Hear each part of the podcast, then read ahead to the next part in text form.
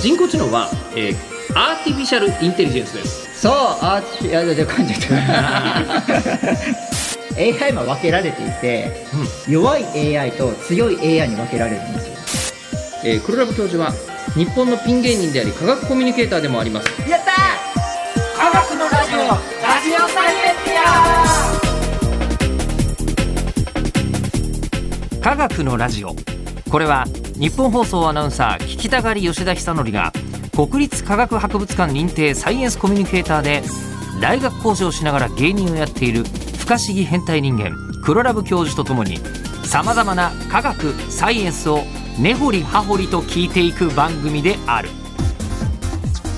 科学のラジオラジオサイエンティア間違った話はしないけど正確さにこだわると逆に分かんなくなるので興味を持ってもらえたらこの世界はめっちゃ細かく説明してくれる人がいるのでそちらを参考にしてください今回からテーマが変わりますうん何でしょうか世界を変えるのか変えないのか震える AI の話イエそういえイば年度が変わって、はいえーそしてあの黒ラブ教授が一つ年を重ねてい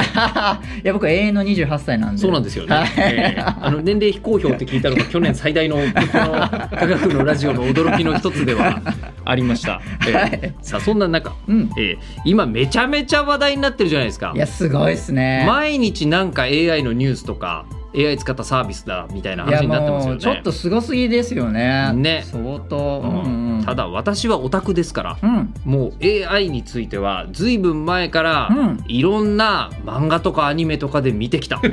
そうですよねあと、ん他のポッドキャストでもやられてるんですよね AI の社長さあんあとそうですねあそうの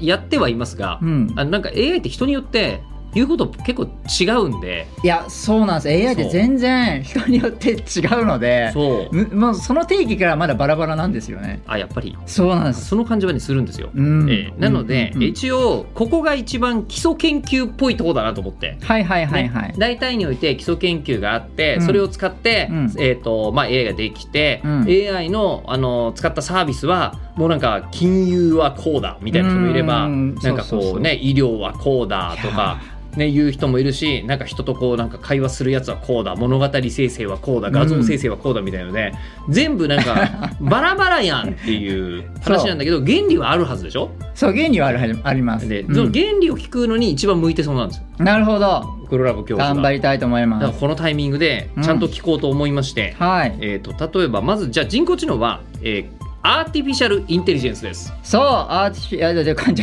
ゃったまさかの噛んじゃいましたけども人工アーティフィシャルインテリジェンス知能。そう人間のような知能を持っているものとかなんかいろんな定義が全然違うのでねうん、はいいろいろバラバラですけども最近はもうチャット GPT みたいなやつが、いや流行りすぎてますねね、話題になってますよね。もう AI のかあのうんチ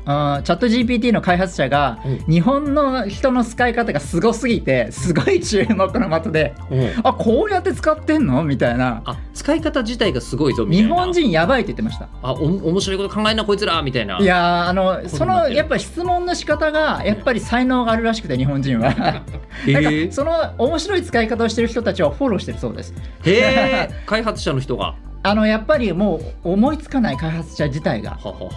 すごい想像力で使ってくれてる皆さんってへーいうのはあのみんな言ってますねえあのその話を知ってるということは、うん黒ラブ教授はその開発者の人とお知り合いなんですかいや聞いたことあるというかその間接的に、あ知り合いの知り合いぐらいの、はい、あの AI 研究者さんはいるので、はいはいはいはいはいあの言ってたよとかほうほうほう本当とかでまあ、とりあえず日本が、えーまあ、注目されているぞとうんおーまあじゃあですよ、はいはいはい、えっと AI なんですけどうんうーんとその前の段階ではいはいプログラムってあるじゃないですか、はいはいはいコンピュータープログラムコっンピュータてプログラムなんかこう決まった通りに何でも何百回でも何千万回でもやってくれますあおみったしゃいるな通り、のがプログラムですよねそうですそうです AI ってなんかちょっと違う感じがするんですけど、うんうんうんどう違うんですかこれ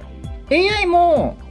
プログラムなのでまあそれはそうかそうですよねまあ、そろそろコンピューターで動いてますもんねで今ということは今までの普通のプログラムと何が違うかっていうようなうん感じだと思うんですよね。そうですよねで AI というと今、まあ、イメージ的にはディープラーニングって言ってうんいろんないろんなデータの蓄積から、うんこう判断するものを AI ってよく言われているので、うんそれで言うと過去の蓄積データから自動的に手順を推測して動けるものが AI のプログラム僕たちの世代だと、うゲームの時のなんか AI って当時言われてませんでしたそのプログラ、えっと、キャラクターがいて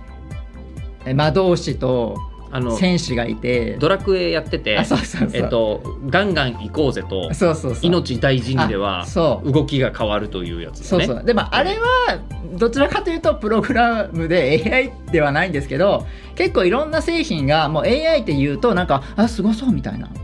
なんか売れるみたいになるので結構今 AI ってつけがちなんですよそれすっごいわかる、 ええ常にそういう言葉って存在するんですよあ本当そうだと思いますだって昔は多分一番初め「蒸気まるってつけたら何でも売れてるんですよねあそうなんですかそうそうそうそう蒸蒸気ね蒸気がまだ最先端テクノロジーだったいつ時の代は機関車とかそういうことですえ かえで最あ近へえそうそうそうそう知らなかったまあ、蒸気機関車は蒸気蒸気が重要なのは分かりますけど、あーまあ確かにそうじゃないものも蒸気まるとかそっか相当前の話は言っててでその前ちょっと前は、あえっとファジーとか言うと何でもよかったわけじゃないですかあーなんかあったかもしれない、あったしすごそうみたいなね、えーでそのちょっと前だとコンピューターまるって言ったら、はいはいはい、はい、全部かっこいい感じになるし確かにあと関係なくてももう電気がすごかった時代は電気まるってですけれども 全部全部はい売れたっていう時代にそうできたカクテルは電気ブランじゃないですかあでも本当そうだだからでも雰囲気ですよだから今流行語として昔コンピューターまるとか言ったらすごかったみたいなそうですコンピューターー将棋って言ったらすごかったのが今 AI 将棋って言ったらすごいみたいな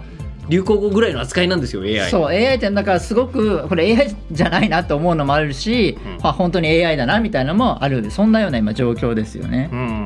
んそうでもそれは、まあ、ある意味全部 AI であの前にあの4つの力って覚えてますあの重力と電気の力と強い力弱い力みたいなあやりましたね素粒子あいう感じで AI も分けられていてうん弱い AI と強い AI に分けられるんですよそんな分け方するそうそんな分け方するの弱い AI と強い AI はい、はまあ、弱い AI っていうのは、まあ、このこれしかできないとか、うんまあ、ある意味特化型の AI みたいな感じですかねうんうんうんで強い AI っていうのはもう何でもかんでもできるみたいなのを強い AI っていうふうにあの専門では言いますねじゃあ今例えばえーうちにはルンバがあるんですよはいはいはい、でルンバはここが汚れてるっぽいなみたいのをうん割とちゃんと考えて、最近はねそう掃除してくれたりするはい、わけですよ、うんうんうんあれは、うんえっ、と弱い AI あれは弱っちいな弱いんだよ結構頑張ってる気がするんだけど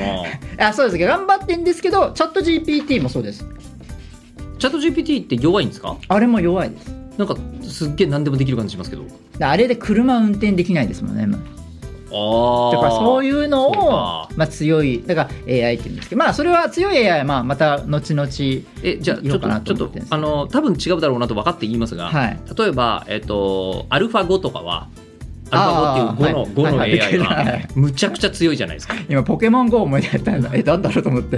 はあいのアルファ5ははいめっちゃ囲碁は強い、うんプロ棋士にも勝てちゃうけど、うん囲碁しかできないと弱い AI ってことですか弱っちいな弱いんだ 弱っ弱ちいいんなだつ囲碁の強い弱い AI なんだそうなんですややこしいややこしいややこしいはいややこしいでごでざもいます何でもできるっていうのが強い AI っうんてことはじゃあある意味、うん私は、えーそんなに将棋は強くないですが、うん将棋はできますし、うんえーで掃除しろって言われたらこの辺が汚れてんなと思って、うん自分で掃除できますし、うん車の運転も一応免許持ってるからできますよすげえ強い AI 強いだな A じゃねえん だええー A じゃないない自然なんだけど、えーアーティフィシャルじゃ多分ないんだけどあでもヨッピーさんが AI だとしたら強い AI です強いはいはあ人間って大体かなり強めのインテリジェンスなのねそうです黒ラブ教授でさえも強い AI です、黒ラブ教授花粉症でかかってるんですけど株には弱い強弱い株には弱いけど運転も左回りはできるんですけど、右回りちょっと弱いんですよそれ絶対運転しない方がいい僕もうねゴールド免許ゴでールすデンですよねはいしない方がいいしない方がいいですけど強い AI です、はいはいはい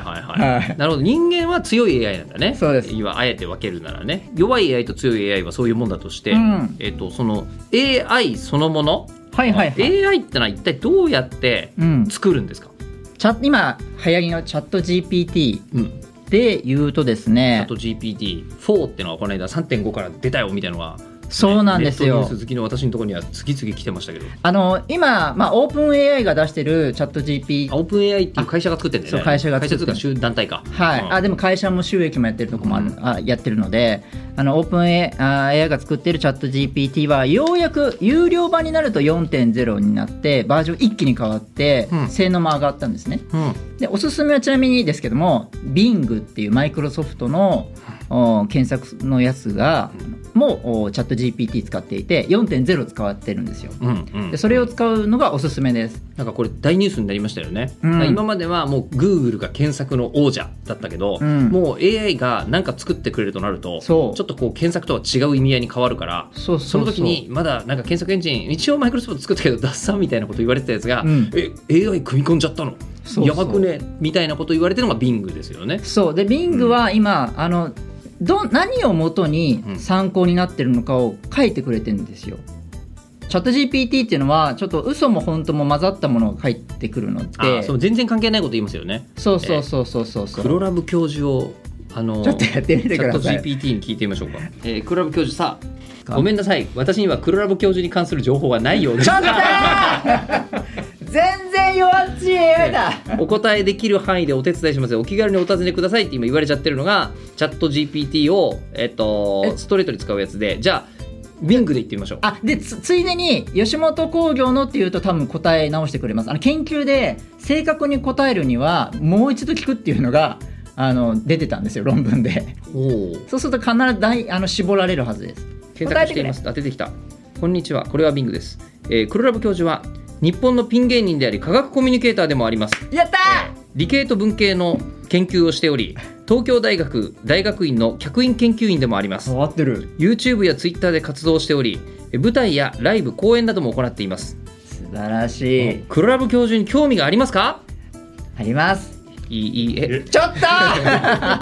ちょっと いいえって今入れてみたんです覚えちゃうからダメそうか、えー、覚えちゃうからダメだかダらメなの かじゃあ科学のラジオ聞いてみようか科学のラジオポッドキャストでとかでやると出るかもしれないですよわかんないですけど科学のラジオで今ちょっと聞いてみてます広すぎませんちょっとそれどうですかねあでも確かに詳細情報って言って、うんえっと返してくれたところに黒ラブ教授のウィキペディアと YouTube と Twitter を出してくれそうましたそねうそれがねあのビングさんはでかくて、はいはいはいこれがおすすめです他はねまだ出してくれなくてなるほどだから大元い大元いけば合ってるかどうかね少しわかるというあ科学のラジオとは科学に関するポッドキャストやインターネットのラジオの番組のことですで例えば日本放送がおすげえ配信している科学のラジオラジオサイエンティアや、 えー NHK が放送しているカルチャーえーカルチャーラジオ科学と人間などがあります科学すげえのラジオを聞きたいですかはい聞きたいですみたいにしてみるとすごいすごいあすごい、ね、NHK より先に出てきましたよやったやったーそれは良かったですって言われたさっぱりしてんなえー科学のラジオは科学だ Apple な Podcast や NHK のウェブサイトなどで聞くことができます聞けないです ねえー番組によっては YouTube や Spotify などでも聞くことができるかもしれません、うんまあこれはやりようで聞けますね、うんあでもどの番組聞きたいですかって言ったら科学のラジオでラジオサイエンティアも自然に出ますね URL とか出るんですかそちなみに今あのは出ないのかなわかんないですけどねあ出たあすごい科学のラジオは、えー、黒ラブ教授と吉田久典アナウンサーがエネルギーや宇宙生命などの科学的な話題について楽しく語る番組です2021年6月から配信されており第3回ジャパンポッドキャストアワード、えーお推薦作品に選ばれましたおすげえおすげえ細かいでな Apple Podcast で聞くことができます最新の配信分は4つの力のうち強い力と弱い力についてるんですあよ一番あの この段階で難しいやつだすごいねこれって、はいまあ、今までの検索で言うと、検索して「うんまあこれですよ」っつって出してくれて、うん出してくれた後にどれが一番いいのかは自分で人力でやってましたよね。うん人力でこそのうペでーすジねはちょっとうん関係ないな、これはあこれだこれこれこれみたいなのやってましたけど、うんもうどう考えても一番良さそうなやつをまずいきなり言葉で返してくれるんですね。そうですね、うんそうチャット GPT はそのなんだろうな自然な日本語をなんだろうを返すように作られてるやつでうんうんうんなんでそんな風に返せると思いませんかそうそうそれそれですよですよねそれそれこれ、ね、画期的なことがですそれ、ね、2013年にあったんですよ結構具体的に分かってるんですね。あ怒っても怒ってます、はい2013年。あのバード2ベックっていうですねほうほうあの技術がですね開発されたんですねほうワードツツーーベベッックク。っていうんですけども、これ簡単に言うと言葉をうん。をベクトル化するあの、えー言葉を数字に置き換えるんですねちょっとややこしいかもしれませんけど言葉を数字に置あまきあ換える。想像しやすいとしたらタグ付けみたいな感じですかほうほうほうほあれを数字にしてうんベクトルにするんですよベクトルっていう矢印にううんうんで例えばキング引くマンプラスウーマンはクイうーンんうん。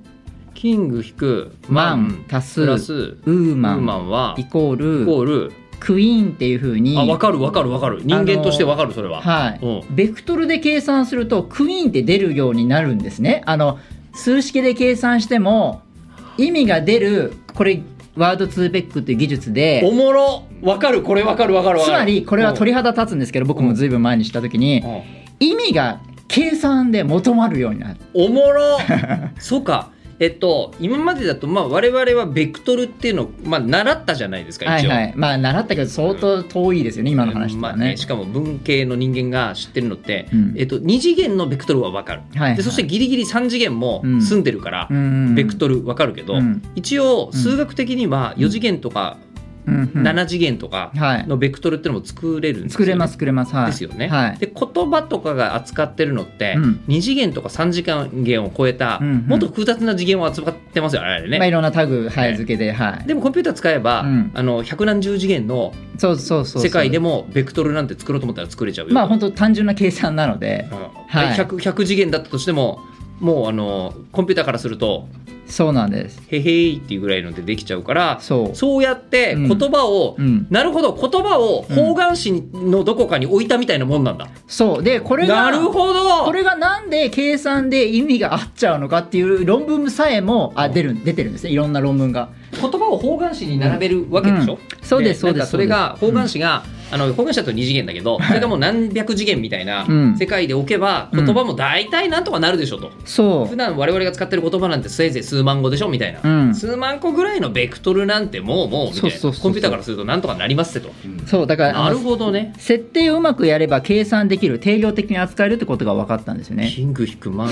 プラスウーマンってのは子供だってわかるよね、そううん、イコールクイーンなのはわかるよそうなんでなするほよどなるほでどこれが画期的で、うんあのこの前にであその後にあの機械翻訳であの翻訳がちょっと精度上がったのし分かりましたあえっとねディープ L になってあすーごい感じになったそうですそうそうそうそうあのその前までは自動翻訳も本当バカ、バカ野郎さんみたそういでなすねやつしか出てこなかったのが、うんなんかディープ L っていうのがそうそうそう数年前に出てきてすげえぜってなってうん使い始めたら、もう結構英語の説明書とか怖くなくなりましたもん。あれはうん本当に今まではうまくいかなちょっと計算の処理も大変だったりうまくどうしても SVO の英語と日本語に変える時のあの微妙な動詞とうん目的語を変えたりするのがうん難しくてできなかったんですけど、あのこのおかげで機械翻訳もできるようになってこれがあのポイントとなってその次のもう一個技術があるんですけど余計な技術があのもうこういう技術は処理が遅くなるからやめようとなって取っ払って出来上がったのがチャット GPT トランスフォーマーっていう技術を使ってうん、あの動くやつなんですけどもえちょっと待ってえっとじゃあチャット GPT が使ってるのはそうんのワードツーベックってやつなんですか、ワード2ベックは組み込まれたトランスフォーマーっていうやつなんですすよ。ワードツーベックをうん踏み台にに一段階すごいのを作ったのが、はい、えトランスフォーマフォーー。マーっていう、まあ、あのエンジンだと思ってください。うんうんうんでこれがものすごくてチャット GPT の GPT ってジェネレーティブプレトレイントランスフォーマーなんですね。ジェネレイティブジェネレーティブプレトレイントレイトレイントレインあのえートレーニングしてるあの、うんうん前もってトレーニングしている、うんうんでトランスフォーマうんうんうんーっていううんなるほどそういう意味なんだ。略なんで GPT っていうのはそういう意味なんですねうんうんうんうん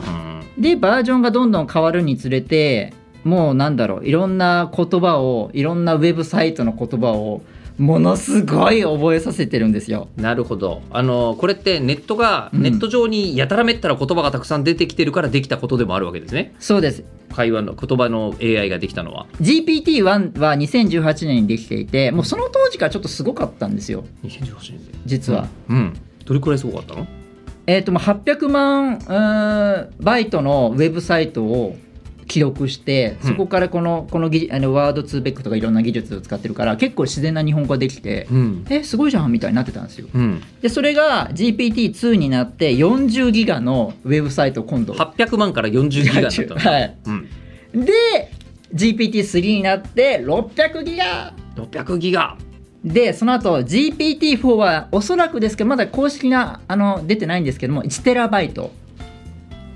1000ギガバイトですかね1テラバイト分1000ギガバイト分のの1テラ1000ギガバイト分ののあのウイェンタブーペネージッをトのページの言葉を、ええうん言葉なんて相当少少ないのでバイト数は、うん相当なのを記録し記録というかまず覚えてええ順番を覚えたりいろいろして、ええってことはそうかこの順番になってるってことはこれぐらいのベクトルだよねっていうのを考えるそうわでけすですそうですね。犬うんうんかわいいとかうんは大体こうお似てるとか例えばですうん、けどなるほどなるまほあ、ど。嫌いもあるかもしれないですけど、そうういうような例えでどんどんどんどん記録しているので、それを覚えるとあの自然となんだろう日本語も日本語も覚えてしまうというかうんいうやつでだからもう自然ですよね、本当にまあ、一応出てくる、る文章はね自然な感じになりましたようね。んこれはもう画期的でうんすごいなってちょっと思っちゃいますよねそうだからもう本当に自然な文章を書いてるので、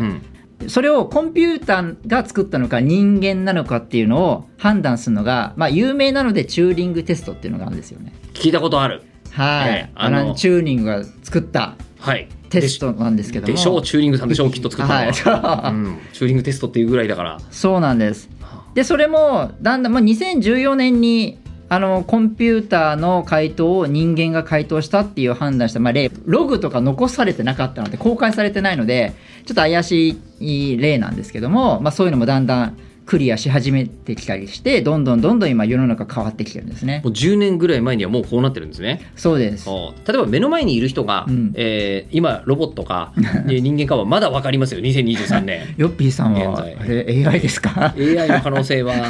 えー AI だったらこんなにくたびれたりしていないですよ、えそうですよね今ローランドさんとかいろんな人と今喋ってえます今ね日ちょっと本番多かったんですけど、今日ええまあ、そういうことおを疲れ様多です分ねあの俺がチャット GPT だったらくたびれてないよね。 そうです疲れてないやつです、ね、でとか分かるはずじゃないですか、そういうのが分かるはずなんだけど、 あの文字だと、はい多分うん今私今日もだ、ね、いろんなこうあの家族とかに LINE とかしてますけど、はいこのしてた LINE とかって、うん LINE の向こうだったら文字だけだったら分かんない わかんないですね。ね、うんえー私かあローラン ド俺か俺以外かそうそうそう。えそれになっちゃどう。っちか分からないロローランさんだったらわかりやすいですけどね。ーランドさんだったら分かります、はいえーでまあとりあえずそれが分かるか分かんないかっていうのを、うんえっとじゃあまあ文字でもいいし、まあ、うん合成音声でもいいんだと思いますけど、うん。あのこれって今喋ってる相手が人間なのかそうじゃないのかっていうのが、えー、と分かんないかどうか分かるかどうかっていうのをうん。テストするのがチューリングテストでそそうのですチュねーリングテストに、えー合格しちゃったのがうん2014年ぐらいにもう確認されていると。そうです、そうです。おーは